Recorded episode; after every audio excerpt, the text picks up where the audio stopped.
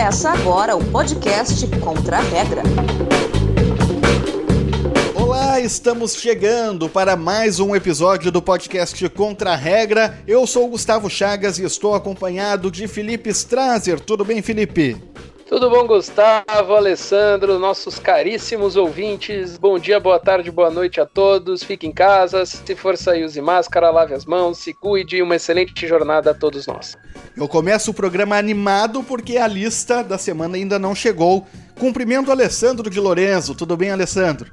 Tudo bem sim, um abraço para você, Gustavo, ao Felipe, a todos os nossos ouvintes. Muito entusiasmado em mais um programa dessa nossa série sobre a África. Vamos juntos! É claro que eu não tenho nada contra a lista da semana, adoro o quadro, mas estou cansado de perder. Mas antes de chegarmos lá, vamos falar da África, como antecipou o Alessandro. Na última edição do programa, nós levantamos algumas dúvidas, algumas questões sobre o continente e a partir desta semana vamos mergulhar na realidade da África com entrevistas sobre diversos assuntos. E é claro, não podemos deixar de falar das manifestações que seguiram nos Estados Unidos após o assassinato de George Floyd, levantando mais uma vez a pauta racial no país de Donald Trump. Você é o nosso convidado. Estamos no Spotify, no Deezer e também nas redes sociais: Twitter, Facebook, Instagram e LinkedIn, arroba pode contra regra. Na semana passada nós falamos que iríamos abordar questões sobre a África numa série de programas aqui do podcast Contra a Regra. E a nossa primeira convidada é a professora Ana Lúcia Danilevich Pereira. Ela é coordenadora do Centro Brasileiro de Estudos Africanos, edita a revista produzida pelo grupo de pesquisas e dá aulas na Universidade Federal do Rio Grande do Sul. Professora, muito obrigado por atender o podcast Contra a Regra e vamos debater bastante sobre a situação da África. Eu agradeço o convite. Professor, a África é um continente de território muito grande, de população considerável, mas dividido em 50 países com culturas, com histórias muito diferentes. É possível a gente traçar um, um panorama da atual situação no continente, levando em consideração essas diferenças? Sim, a África ela ocupa 20% é, da superfície terrestre, ou seja, é um continente de extensão muito grande, né? Mas uh, comparativamente com outras regiões, uh, a população africana é uma população reduzida. Temos hoje na África uh, algo como um pouco mais de um bilhão de habitantes, né? O que nos leva a, a, a um erro muitas vezes, né, é observar algumas regiões as quais a densidade populacional é maior. Então, nós temos algumas regiões realmente com uma alta densidade populacional e outras regiões que quase são espaços vazios em termos de população, né?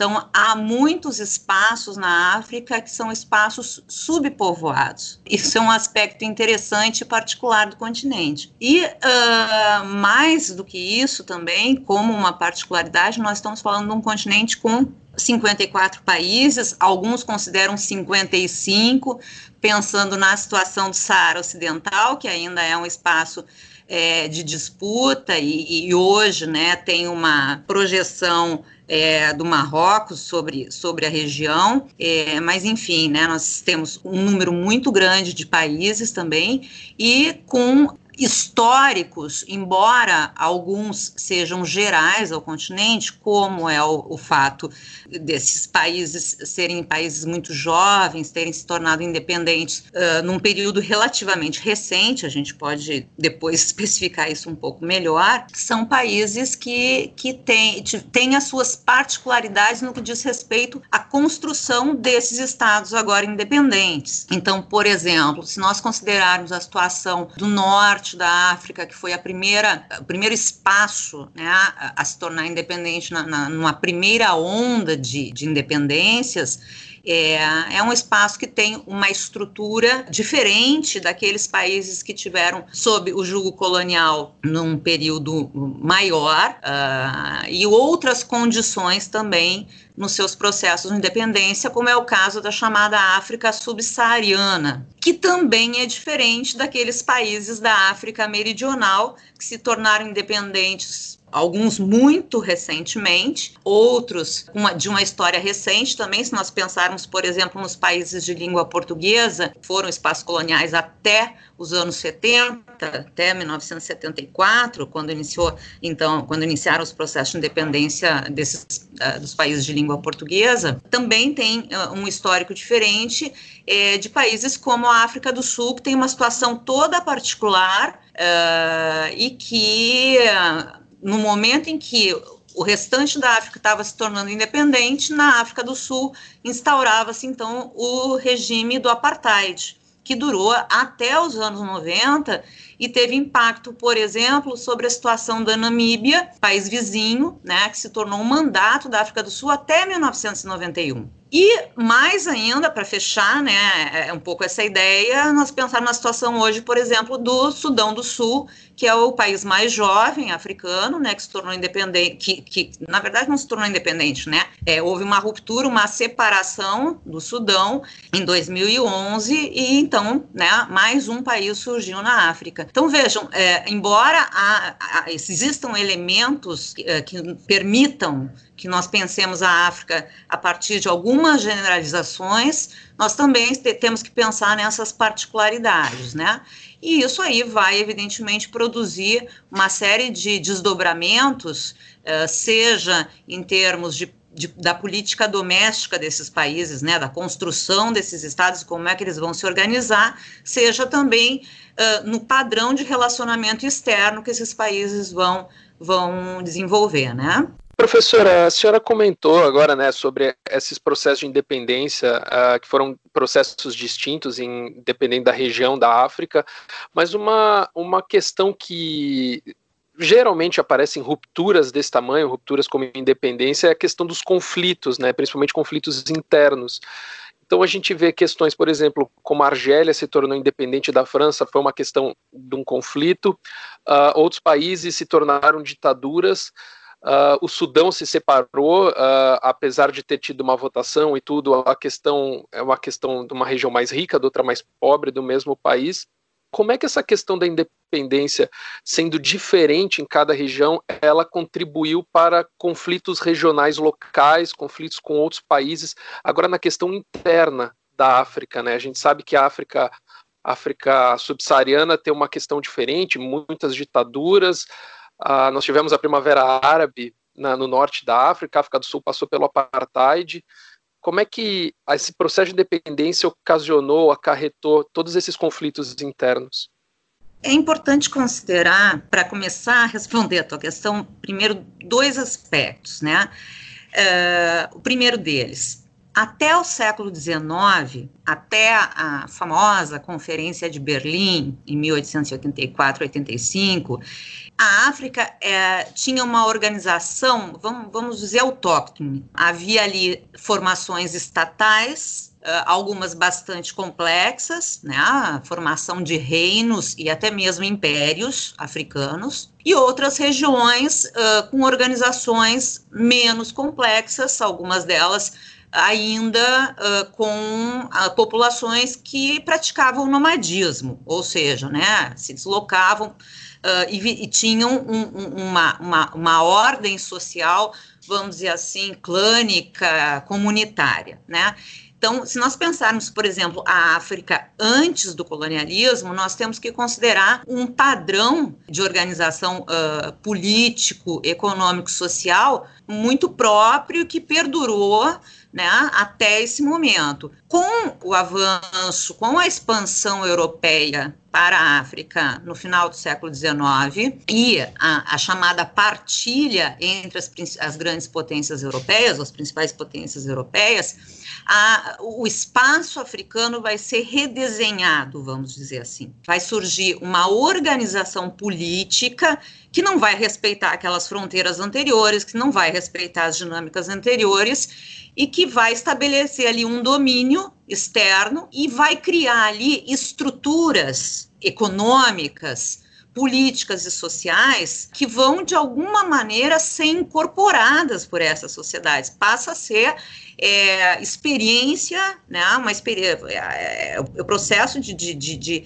de um, avanço, vamos dizer assim, histórico, incorporado por essas sociedades. Tanto que, quando nós vamos pensar nas independências, pensar nos processos políticos que levam às independências, essas delimitações da, coloniais, elas vão sofrer poucas alterações. É como se os africanos tivessem que agora se reorganizar a partir do legado do colonialismo e criar, então, novas estruturas e, uma nova ordem interna própria e que, em muitos casos, é, parte do zero, vamos dizer assim. Por quê? Aí é o segundo ponto que eu gostaria de, de, de explorar para responder a tua questão. Os processos de independência africanos, se nós pudéssemos, assim, para fins didáticos, é, tentar organizar é, em ideias, né, em perspectivas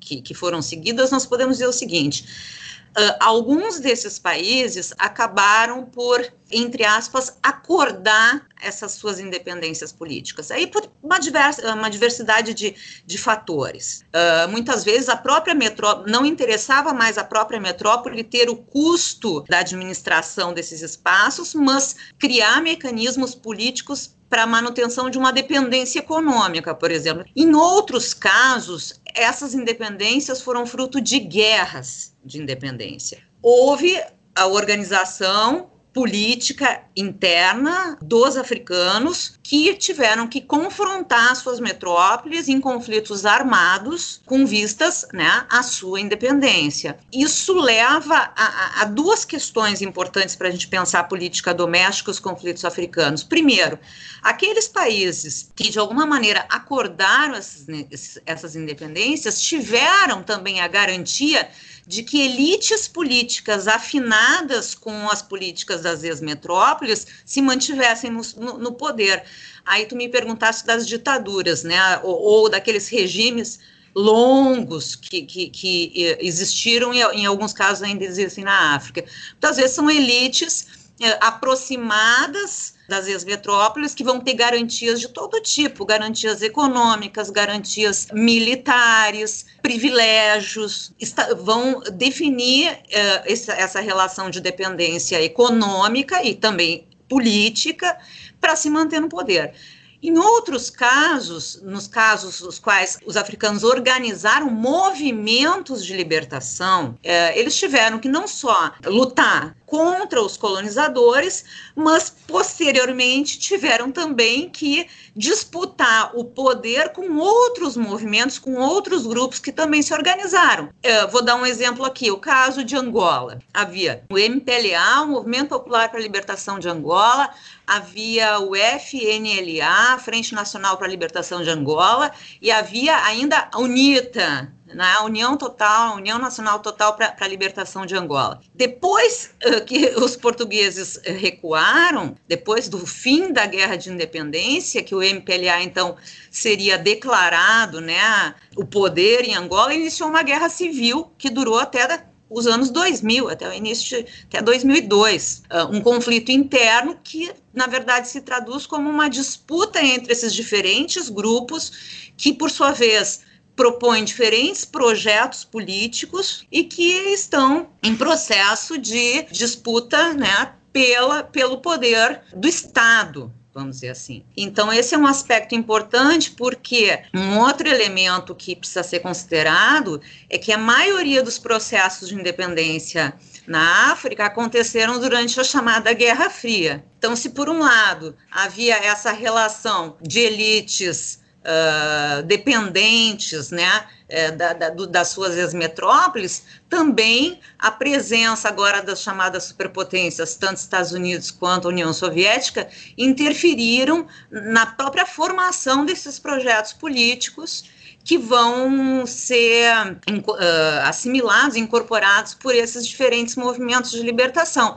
Então, nós vamos ter, por exemplo, processos que vão ser considerados na África processos revolucionários, de grupos que assumiram um projeto marxista-leninista, ou seja, socialista, e que vão então uh, implementar esses projetos quando conquistam o poder de Estado. Então, nós vamos ter vários chamados regimes marxistas na África, que vai ser o caso de Angola, vai ser Moçambique, a própria Etiópia foi um golpe militar que se autodefiniu como marxista-leninista, a Somália, Madagascar, Seychelles, Guiné-Bissau, Uh, São Tomé e Príncipe, a, a, própria Argélia em algum momento também assumiu um pouco essa, essa, essa, essa postura.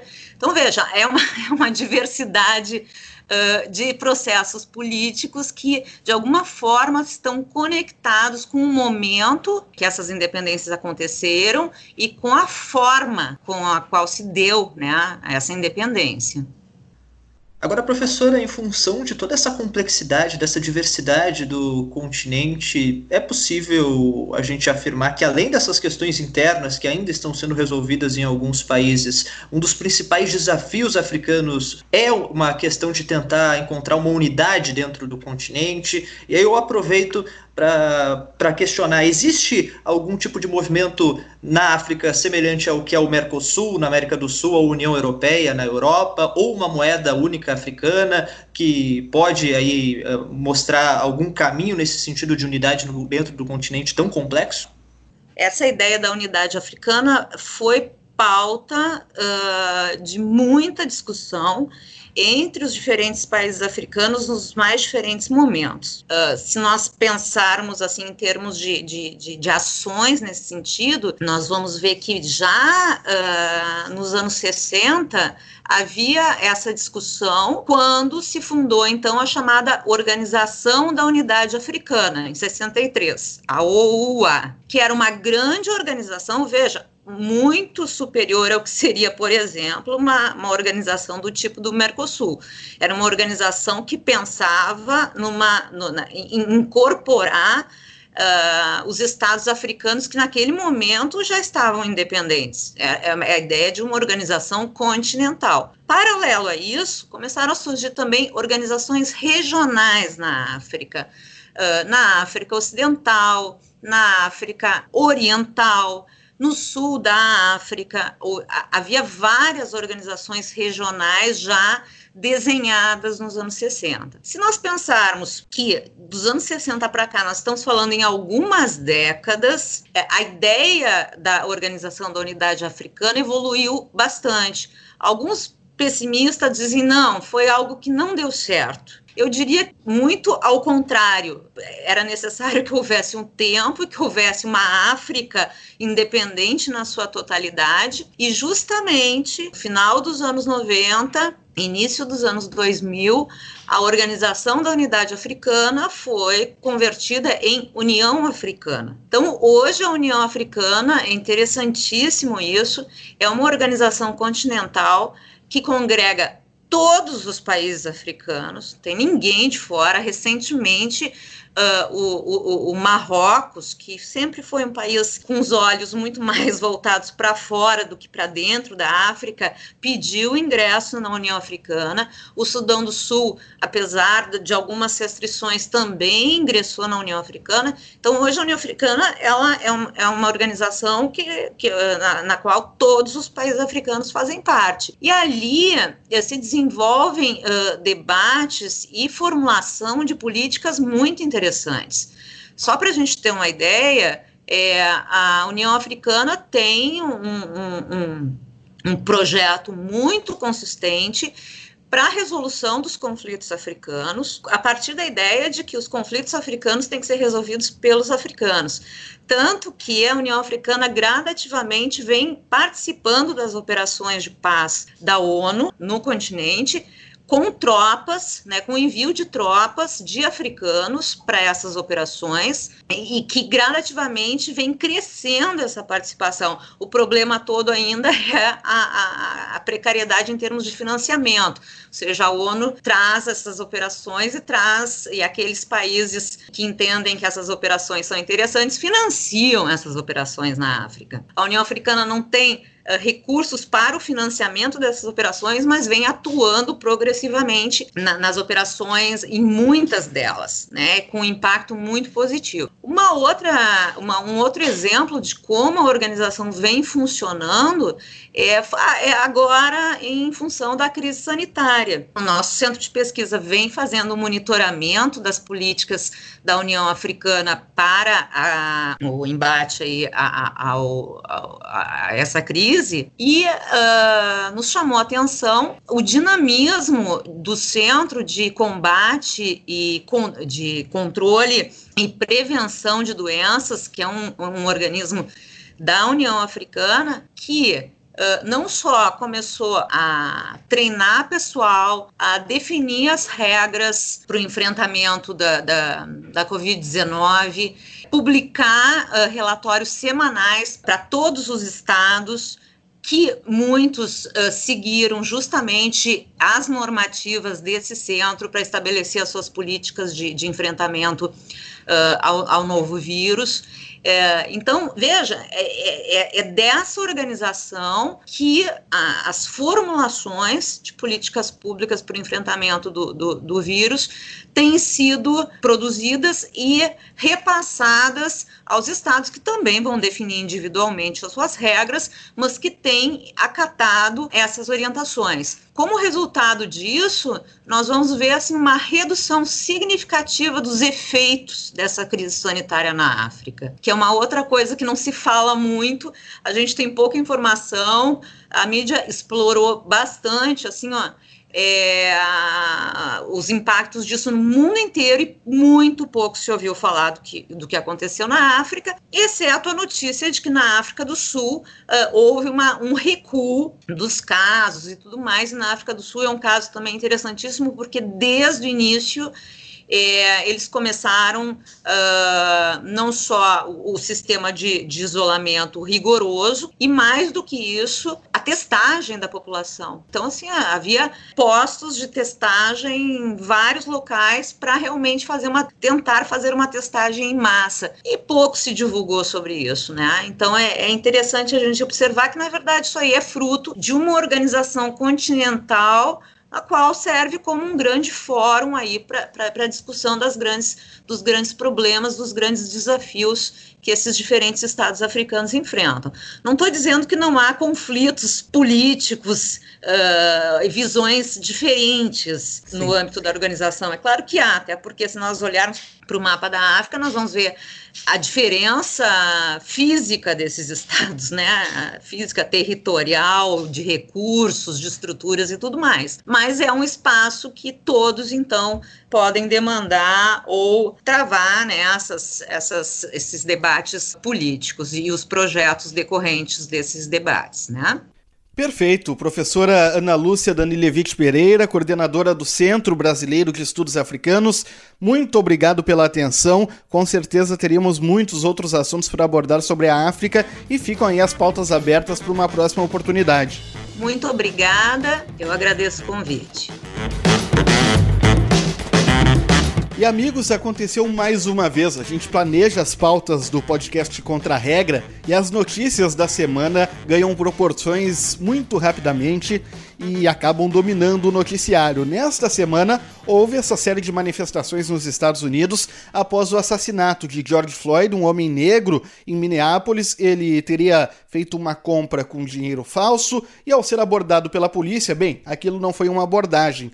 O policial pressionou o pé contra o pescoço de Floyd, que acabou se sufocando e morrendo em plena via pública. A partir disso, uma série de manifestações, não só em Minneapolis, no estado de Minnesota, mas em diversas cidades dos Estados Unidos, e aí provocando também reações políticas do presidente Donald Trump. Não é uma notícia nova, casos como esse se repetem ao longo da história americana, mas a proporção desse fato ganhou aí o mundo, manifestações na Europa, até mesmo as manifestações aqui no Brasil, talvez ganharam força após os ocorridos por lá, e eu queria saber de vocês. O que, que podemos falar sobre mais um caso de racismo explícito de violência policial nos Estados Unidos? Bom, Gustavo, é, nós já falamos algumas vezes e é uma coisa abjeta, né? É uma coisa horrível a gente falar de racismo ainda no século XXI, depois de tanta luta por direitos iguais, depois de tantas pessoas que já morreram, que já foram presas, e a gente volta a falar em 2020 de um caso de assassinato, foi um assassinato uh, brutal. Uh, e o que impressionou foi como essa, como tomou corpo essa né, proporção essas manifestações que começaram nos Estados Unidos, mas chegaram no mundo inteiro, como você já falou, e chegaram em grandes proporções, né? A gente pode ver grandes manifestações na, na Inglaterra, na, na Europa continental, vários clubes de futebol fazendo também suas manifestações, na, vi manifestações na Turquia, na América Latina também tivemos. Então, assim, foi uma, uma proporção global. Hoje, no momento que nós gravamos, é o décimo dia de manifestação seguida nos Estados Unidos. Hoje, se eu não me engano, é o dia do velório do George Floyd. E assim, era uma coisa que a gente lia, né, muito nos, nos livros de história. A gente sabe, claro, o racismo sempre existiu, infelizmente, mas a gente via que isso tinha diminuído, né? A gente via isso como coisa do passado, principalmente quando falava de Estados Unidos, que é Martin Luther King, e depois eleger o Barack Obama, a gente pensa, nossa, deram um passo gigante, né, para terminar isso, para reduzir ao máximo, e a gente vê que, que o pior não é isso, o pior é que tem gente que defende o que o policial fez, né, o, o fato em si é terrível, mas alguém defender o que o policial fez, eu, eu não, não sei nem o que falar, Gustavo, é uma coisa, é, é triste, sabe, como humanidade a gente falha toda vez que isso acontece. Antes de passar a bola para o Alessandro, que certamente tem a acrescentar com o debate, falo é, e recorro àquele clichê do lugar de fala. Eu sou negro e, e, e, me sinto muito provocado por esses assuntos, não só nos Estados Unidos, mas pela questão que envolve o racismo aqui no Brasil.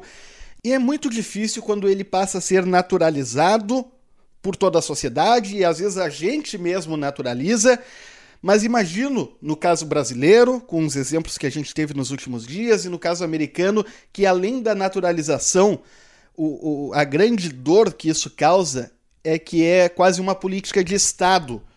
E não é uma questão uh, ideológica neste ponto, ainda que elas influenciem, mas é uma questão de prática de Estado, não de governo e de políticos é uma realidade das forças do Estado, no caso as forças policiais, e a estrutura da sociedade se, se comporta dessa forma. E a sociedade, como estrutura, se comporta dessa forma. Então, além de ser naturalizado, é prática institucionalizada. Isso que é o que, que me entristece e me machuca de uma forma maior ainda. Enfim, Alessandro, queria te ouvir também sobre isso. Bom, eu, eu não sei se eu tenho tanto a enriquecer uh, nessa discussão, nesse assunto, porque eu, como branco, Felipe, como brancos, eu acho que esse é o momento. É claro que a gente precisa participar, porque essa não é uma discussão só da população negra, essa é uma, uma discussão da sociedade. Enquanto for só uma discussão negra, a gente não vai avançar. Porque nós, brancos, temos que entender o nosso papel nesse racismo estrutural. A gente tem tocado muito nesse, eh, né, nessa tecla racismo estrutural, que acontece nos Estados Unidos e não só nos Estados Unidos. O Brasil não pode fugir e achar que esse é um problema. Nossa, a sociedade norte-americana é racista, a sociedade brasileira também é. E a maioria das sociedades do mundo também tem o racismo, algumas mais, uh, mais evidentes, outras mais veladas. Isso não quer dizer que seja melhor. O racismo velado também é um grande problema, e isso precisa emergir para que haja uma discussão e a resolução desse conflito. Então, eu, eu acho que esse é o momento da gente ouvir o Gustavo, que é o nosso representante negro do Contra-Regra, outros negros que entraram nessa discussão e que eu, pelo menos, eu tenho visto muito, eu tenho acompanhado demais esses protestos, eu tenho aprendido muito palavras que a gente usa no dia a dia e que remetem ao racismo e às vezes a gente nem pensa sobre isso.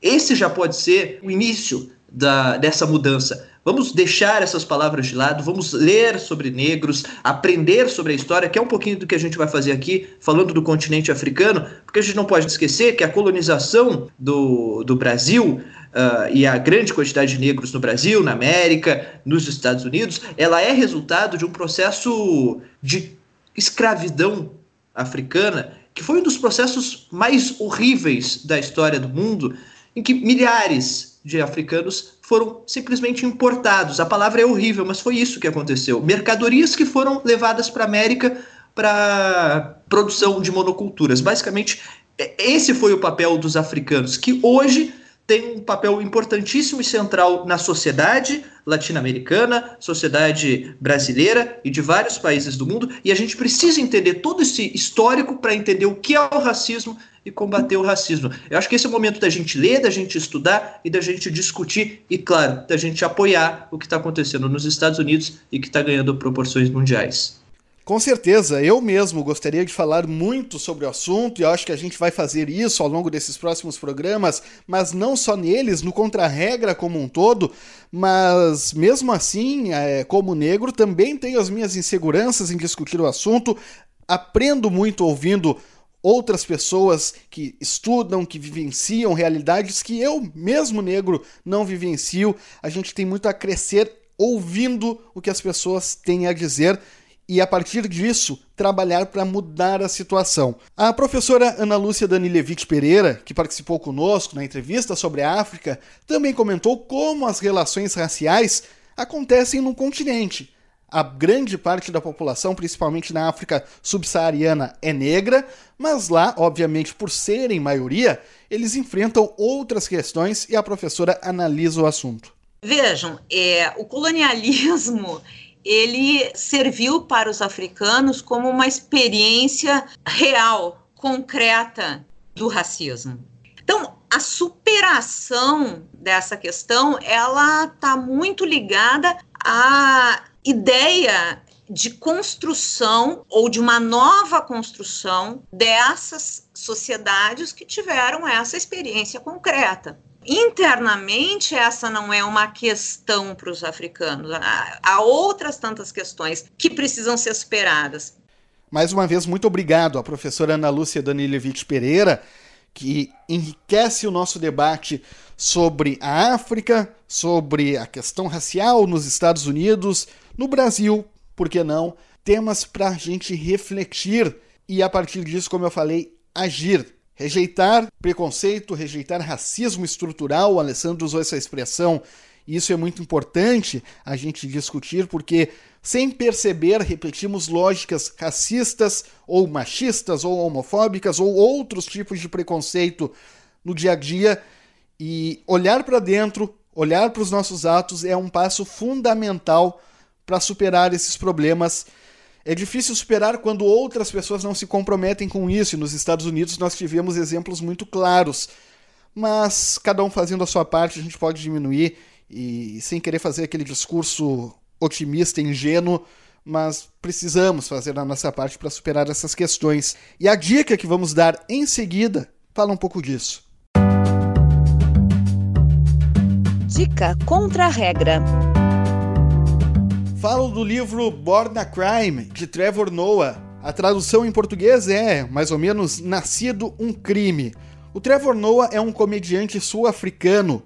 Ele é negro, mas um negro de pele clara, porque a mãe dele é uma negra africana e o pai é branco. No contexto da África do Sul do apartheid, as relações entre pessoas de cor de pele diferentes eram proibidas e ele, como o livro indica, nasceu um crime. Ele de pai branco e mãe negra não poderia nascer e não poderia ser visto porque é a prova, seria a prova de um crime naquele contexto horrível da África do Sul.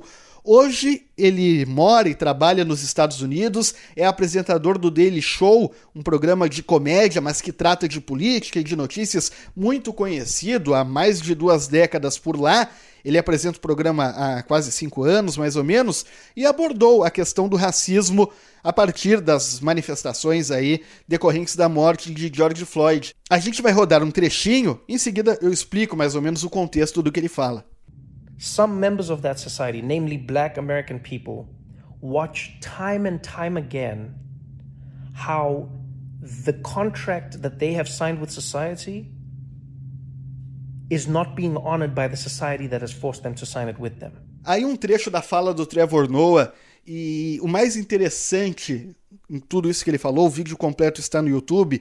Ele diz que o contrato social que toda a sociedade nos Estados Unidos e em todo mundo, todo mundo assina esse contrato social, ele prevê que todos nós tenhamos algumas responsabilidades. E no caso do George Floyd, o Estado falhou com a sua responsabilidade de proteger a sociedade e muito mais. Fez o contrário, agrediu, matou um cidadão. E a partir do momento que esse contrato social é rasgado por quem principalmente deveria defendê-lo, a população negra nos Estados Unidos perde confiança no próprio funcionamento da sociedade. E isso se reflete nas manifestações, algumas que acabam tendo atos violentos, mas tudo como um reflexo do contrato social que foi rasgado pelo Estado e que aí não tem, não tem muito o que se fazer a não ser se trabalhar para reparar isso aí. Indicação do livro: Born a Crime de Trevor Noah e também do trabalho dele como comediante, tem na Netflix, no YouTube, vale a pena assistir. Peço perdão, mas entendo que vocês compreendem o motivo do meu monólogo, vamos dizer assim, mas volto a chamar o Alessandro Felipe porque é um momento mais esperado pelo Alessandro, porque ele ganha muito, mas não é tão esperado por mim mais, viu? A lista da semana vem aí. Lista da semana. Felipe Strazer, o que temos para esta semana? Me dê notícias boas, pelo amor de Deus. Ai, Gustavo, Alessandro. Gustavo, a gente já falou em alguns programas, alguns programas atrás, sobre um certo evento que aconteceria esse ano e que não vai acontecer e que talvez não aconteça no que vem pelo andar da carruagem. O senhor sabe que evento é este? Um evento que eu aguardava muito, eu como fã de esporte, mas acima de tudo, fã da movimentação, do entorno, não só do esporte, mas do entorno dos Jogos Olímpicos. Exatamente isso. Vamos falar sobre os atletas olímpicos africanos e com foco nos medalhistas olímpicos africanos, esta é a lista da semana.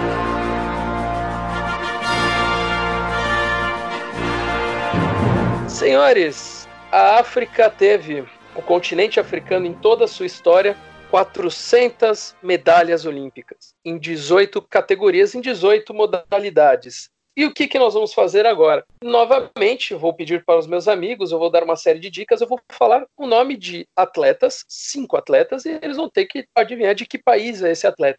E os atletas não foram escolhidos randomicamente, não foram aleatoriamente.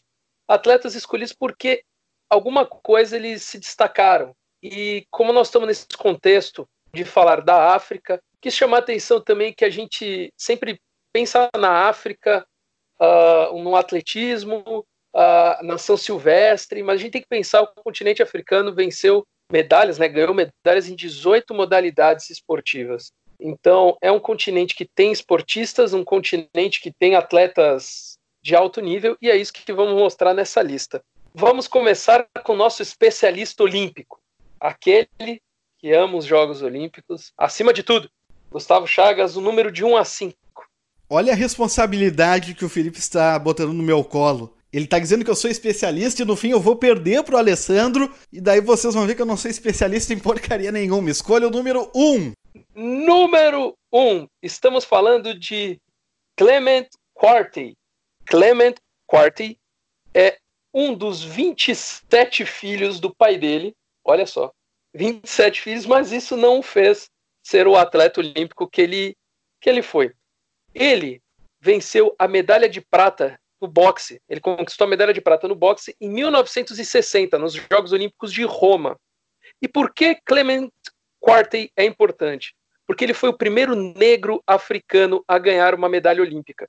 Isso porque o país dele, né, no caso dele, só disputou os primeiros jogos em 1956, enviando sete atletas e eram todos do atletismo. Em 60, eles enviaram o atletismo mais seis boxeadores, entre eles o Quartey. Ele venceu um marroquino, um iraquiano, um sul-coreano, um polonês e perdeu para um tcheco na final. O país dele tem como língua o inglês e mais 21 línguas locais. Da onde vem Clement Quartey, o primeiro negro africano a vencer uma medalha olímpica. Daí ele me põe a responsabilidade em especialista em Jogos Olímpicos, Fico constrangido aqui e, obviamente, não faço a mínima ideia e demonstro o meu desconhecimento dessa questão. Ai, ai, ai, eu vou chutar Camarões, sem convicção nenhuma. Gustavo foi de Camarões, Alessandro. Eu vou entrar nessa disputa muito relaxado, porque a responsabilidade está toda do outro lado. Viu? O Felipe falou, o Gustavo é o especialista olímpico e eu confesso que eu acompanho muito, muito pouco mesmo. Eu vou, vou começar a chutar todas aqui. Etiópia. O Alessandro foi de Etiópia, que é o amor da vida dele na África, e os dois acabaram errando. Clement Quart veio de Gana, primeiro negro africano a vencer uma, ganhar uma medalha olímpica é ganês e foi considerado um dos principais lutadores de boxe da história de Gana. O Portão da África, o apelido do país. Portão da África ou porta de entrada, podemos dizer assim. Por enquanto, 0 a 0 Alessandro, número de 2 a 5. 5. Vamos para a nossa mulher da lista. O nome dela é Kirsty Coventry. Kirsty Coventry é a maior atleta olímpica da África em termos de medalhas. Ela hoje tem 36 anos, mas já está aposentada. Ela ganhou nada mais, nada menos que dois ouros em Atenas, um em Atenas, um em Pequim, nos 200 metros, 200 metros costas, quatro pratas em Atenas e Pequim nos 200 costas, em Pequim nos 200 medley e em Pequim de novo nos 400 medley. Ela é chamada no seu país de Tesouro Nacional ou Golden Girl. Hoje ela é ministra da Juventude, Esportes, Artes e Recreação. A nadadora vem de um país que se fala inglês e outras 15 línguas. Da onde veio Kirsty Coventry? O Gustavo vai me matar. Desculpa aí, Gustavo. Ela é do Zimbábue e eu vou dizer que eu só conheço ela justamente porque ela é a que mais venceu. Gustavo Chagas, depois do Zimbábue e do Alessandro. O Zimbábue tão perto da Botsuana e o Alessandro vai ganhar essa. Não, não tem nada a dizer. Bom, nessa o Alessandro obviamente acertou. Essa Kirsty Coventry vem do Zimbábue, é a principal atleta olímpica africana em termos de vitórias e talvez seja a principal atleta da África mesmo. Muitas vitórias na natação, num continente que tem pouquíssimas medalhas nessa modalidade. E o detalhe sobre a Kirsty Coventry, porque ela é o tesouro nacional, a Golden Girl do Zimbábue, que o Zimbábue tem oito medalhas olímpicas. Sete são com a Kirsty Coventry. A outra medalha, que foi a primeira medalha que o Zimbábue venceu, né, conquistou, foi o ouro em 1980 nas Olimpíadas, nos Jogos Olímpicos de Moscou, no hóquei sobre a grama. E o detalhe é que, apesar de ser um país da África subsaariana, o Zimbábue, todas as medalhas do Zimbábue foram conquistadas por brancos ou por brancas, porque só mulheres venceram as medalhas, conquistaram medalhas pelo Zimbábue. Kirsty Coventry e o time de hóquei sobre a grama feminino. Gustavo Chagas, dois, três ou quatro. É a porta dos desesperados do Sérgio Malandro, é claro, eu desesperado porque eu não ganho, né? Porta número 3. A porta número 3 é de Reggie Walker.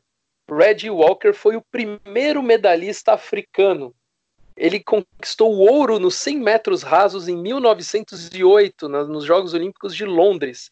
Ele até hoje é o, né, o atleta mais jovem a vencer a prova com 19 anos e 128 dias. Ele depois, tempo depois dos Jogos Olímpicos, ainda lutou na Primeira Guerra Mundial, no que hoje, né, ele atuou no fronte na Namíbia. O país que ele defendeu fala inglês e mais 11 línguas locais.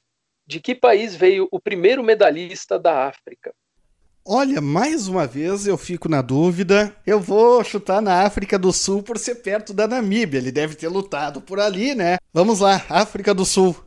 Gustavo vai de África do Sul, país do arco-íris. Alessandro de Lorenzo. Era a minha aposta, África do Sul. Vamos de Lesoto, então, ali do ladinho. Ali dentro, no caso. Ali dentro da África do Sul. Mas, na verdade, Red Walker é sul-africano mesmo. Gustavo, você acertou. Red Walker, que também teve um colega sul-africano que também conquistou a medalha de bronze, se eu não me engano, em 1908. A África do Sul conquistou suas duas primeiras medalhas ainda nos Jogos Olímpicos de Londres no início do século passado. Alessandro e Gustavo 1 um a 1. Um. Alessandro, 2 ou 4? 4. 4. Voltamos a Roma, Alessandro. Abebe Bikila. Abebe Bikila foi o maratonista de ouro nos Jogos Olímpicos de Roma e nos Jogos Olímpicos de Tóquio, em 60 e 64. E ele bateu o recorde mundial nas duas provas. Ele foi o primeiro atleta a defender com sucesso ouro em maratonas na história dos Jogos Olímpicos. Agora, talvez eu entregue o ouro. O fato mais conhecido de Abebe Bikila foi que ele venceu a maratona em Roma com os pés descalços por causa do calor. Depois de vencer, ele foi carregado nos braços da multidão no Coliseu. Que cena maravilhosa. Alguns anos depois, na década de 60, ele sofreu um acidente de carro e, e chegou a competir na competição precursora dos Jogos Paralímpicos, que não existiam na época. Ele foi condecorado em seu país e é considerado até hoje um herói nacional. O país de onde vem a Bebe Bikila não tem uma língua oficial. Alessandro, da onde vem a Bebe Bikila? Eu vou manter meu chute no, na, na minha Botsuana, que no caso é a Etiópia. O Alessandro vai de Etiópia, Gustavo Chagas. O Felipe não visualizou a mensagem que eu mandei para ele no WhatsApp. Eu disse que se o Alessandro não acertar essa, tinha que fechar o contra-regra e nunca mais voltar. Acabei de ler. e até chutando ele acerta. É claro, o cara é da Etiópia, essa história aí já é conhecida, né, Felipe? Meu Deus do céu. O Alessandro é o cara mais sortudo da história. Em minha defesa, vou expor aqui a minha ignorância. Eu não conhecia essa história, não, viu? Eu fui na Etiópia simplesmente pelo meu carinho pelo país. A situação piora ainda mais pro Gustavo quando ele ouve essas palavras. ah, quem tem conhecimento, é bom que se diga isso, deixar bem claro. Quem tem conhecimento aqui sobre os Jogos Olímpicos é o Gustavo. Olha, a Bebe Bikila ficou muito famoso exatamente por vencer os Jogos Olímpicos de Roma descalço.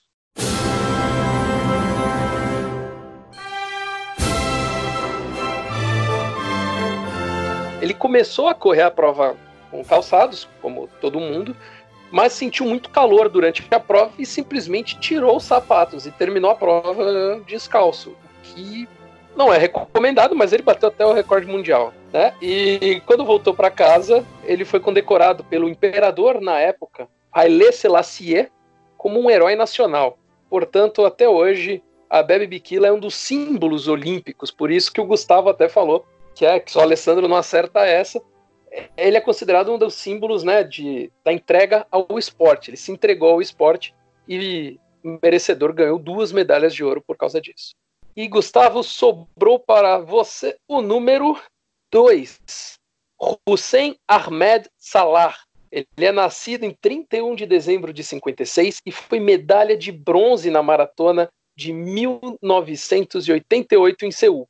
Mas por que ele aparece nessa lista? Ele foi o único medalhista de seu país. Até aí, vários países têm isso. Porém, o país dele foi o menor país africano a ganhar uma medalha olímpica. A população do país chega a 800 mil pessoas, ou seja, é um paísinho muito pequeno, mas que já tem um atleta vencedor né, de uma medalha olímpica. Neste país se fala francês, árabe, afar e somali. De que país vem Hussein Ahmed Salah? Meu Deus, ainda tem um pega-ratão que o país fala Somali, né? Indica alguma coisa, mas quando o Felipe falou apenas o nome do cara, eu pensei assim, Egito, Líbia, né? Sei lá. Mas a Somália não é um país pequeno também. Ah, meu Deus do céu. Eu vou chutar pelo país do pequeno, não sei. Eu vou no Djibouti. Gustavo vai de Djibouti. Alessandro de Lorenzo, teu palpite. Eu, eu fiz a mesma interpretação do Gustavo para depois chegar no país pequeno que não pode ser a Somália. E não pode ser Egito, enfim, Argélia, esses países islâmicos. Então eu vou na, fran na, na língua francesa. Eu vou tentar chutar Benin. O Alessandro vai de Benin. O Alessandro que numa lista anterior acertou o Benin, né? Uh, chutou o Benin e acertou e venceu ali de goleada. Só que dessa vez, Gustavo Chagas, seu chute funcionou. Falamos do Djibouti, o menor país africano a ganhar uma medalha olímpica.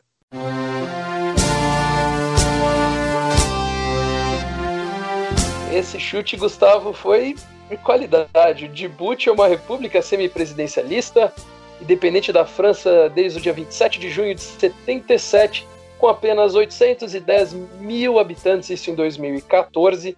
É um paizinho que faz fronteira com a Eritreia, com a Etiópia e, óbvio, com a Somália, para ser uma das línguas né, que se fala, o somali. Foi exatamente por isso, Felipe, porque eu pensei, a Somália é grande, a Etiópia é grande, a Eritreia eu não sei o tamanho, mas o Djibouti é o menor país daquele canto. E vamos agora para a rodada final extra com os dois empatados. Olha só que maravilha.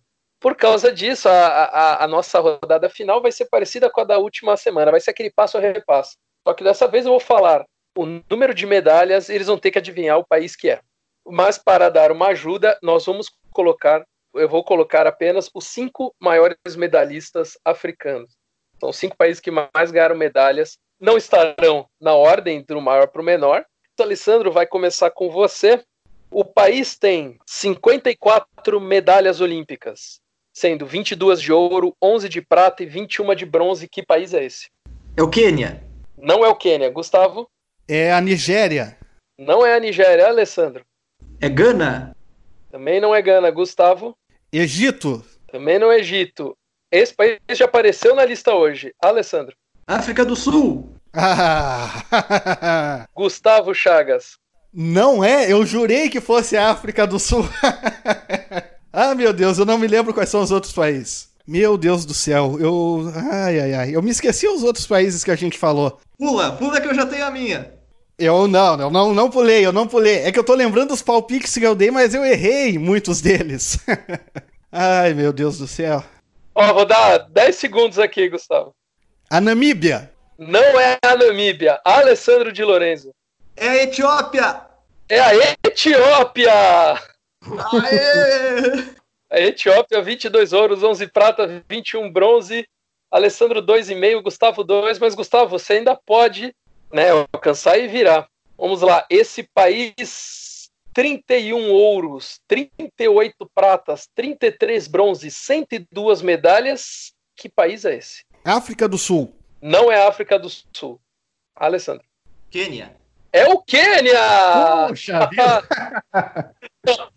Agora virou goleada. Quênia está uma posição, uma medalha de ouro acima do Brasil na contagem geral das medalhas. O Quênia é o país africano com o maior número de medalhas e é o país também com o maior número de ouros: 31 ouros, 38 pratas, 33 bronzes, 102 medalhas. Quênia está na frente do Brasil por causa dos ouros. O Brasil tem 30 ouros e o Quênia 31. Número de medalhas, o Brasil passa 160 e alguma coisa, o Quênia 102, mas se fosse num, num Jogos Olímpicos mesmo, o Quênia estaria na frente do Brasil. Agora é a vez do Alessandro de Lorenzo.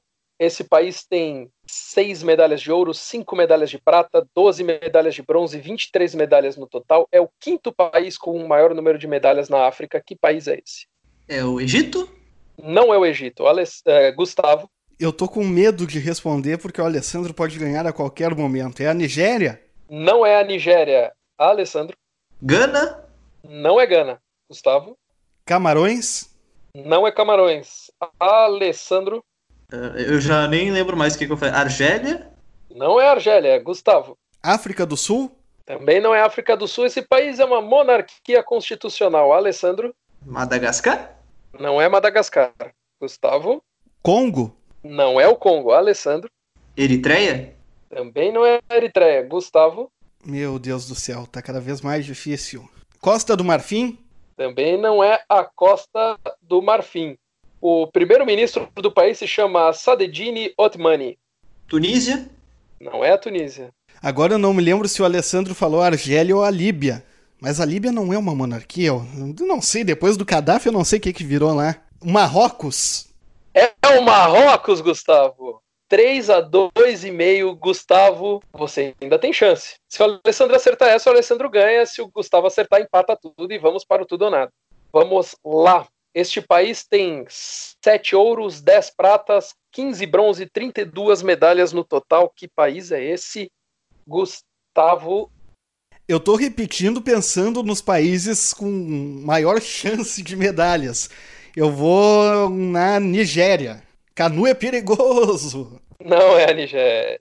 A lista é sobre os países, é, essa parte final da lista, os países recordistas de medalha na África, perfeito? Exatamente. Tá, tô sentindo falta de alguns aí. Egito. Pô, tem que ter o Egito. E o Alessandro acertou. É o Ah, Egito. finalmente o Egito. O Alessandro acertou fazendo o seu quarto, o seu terceiro ponto e meio, três e meio, e não pode mais ser alcançado pelo Gustavo. Então vamos terminar o programa. Mas o Gustavo ainda pode fazer, chegar mais perto e tudo, 3,5 a 2,5. Alessandro, este país tem 26 ouros, 31 pratas e 29 bronzes, 86 medalhas. Que país é esse? Pela mesma lógica do Egito, eu ainda sinto falta da África do Sul. E obviamente Alessandro acerta a África do Sul, porque esse já estava um pouco mais fácil. Gustavo, ficou feio no final, viu? O Alessandro faz seu E quarto você? ponto, 4 a 2,5. E eu sabia que isso ia acontecer, porque ah, o Gustavo entende de Jogos Olímpicos, não sei o que, mas é claro, eu tinha certeza que isso ia acontecer. E vocês me conhecem, sabem que eu sou a pessoa mais competitiva do mundo. Eu, na próxima semana, não vou participar da lista e encerro o episódio desta semana do podcast Contra a Regra. Felipe Strazer, vá ter uma boa noite e até a próxima. Boa noite, Gustavo, Alessandro. Alessandro, se ele não participar, a próxima semana vai ser só sobre Botsuana. Um abraço, um beijo no coração de todos os nossos ouvintes, se cuidem e um abraço aos meus queridos amigos. Fala qualquer coisa e dá tchau pro pessoal aí, Alessandro. Se tu não participar, Gustavo, tu perde. Se eu participar, eu perco também, então dá elas por elas. Eu vou só gravar a primeira parte do programa e depois vocês aí ficam. Ah, cansei, cansei! Ah, bom, um abraço aí pro Gustavo, um abraço pro Felipe, um abraço a todos, obrigado aí pela companhia. A gente termina sempre, né, de um jeito pra cima, com humor aí, rindo bastante.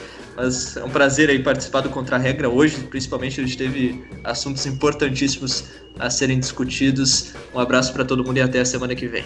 Os assuntos do programa, principalmente na primeira metade, foram muito importantes. Nessa segunda metade eu não tenho mais o que comentar. Só tenho a agradecer mais uma vez ao Felipe Strazer, ao Alessandro de Lorenzo e a vocês que nos ouvem a cada semana. Estamos aqui no Spotify, no Deezer e também nas redes sociais. No Facebook, no Twitter, no Instagram e no LinkedIn é arroba. Um grande abraço e até a semana que vem, mas na semana que vem eu não faço a lista.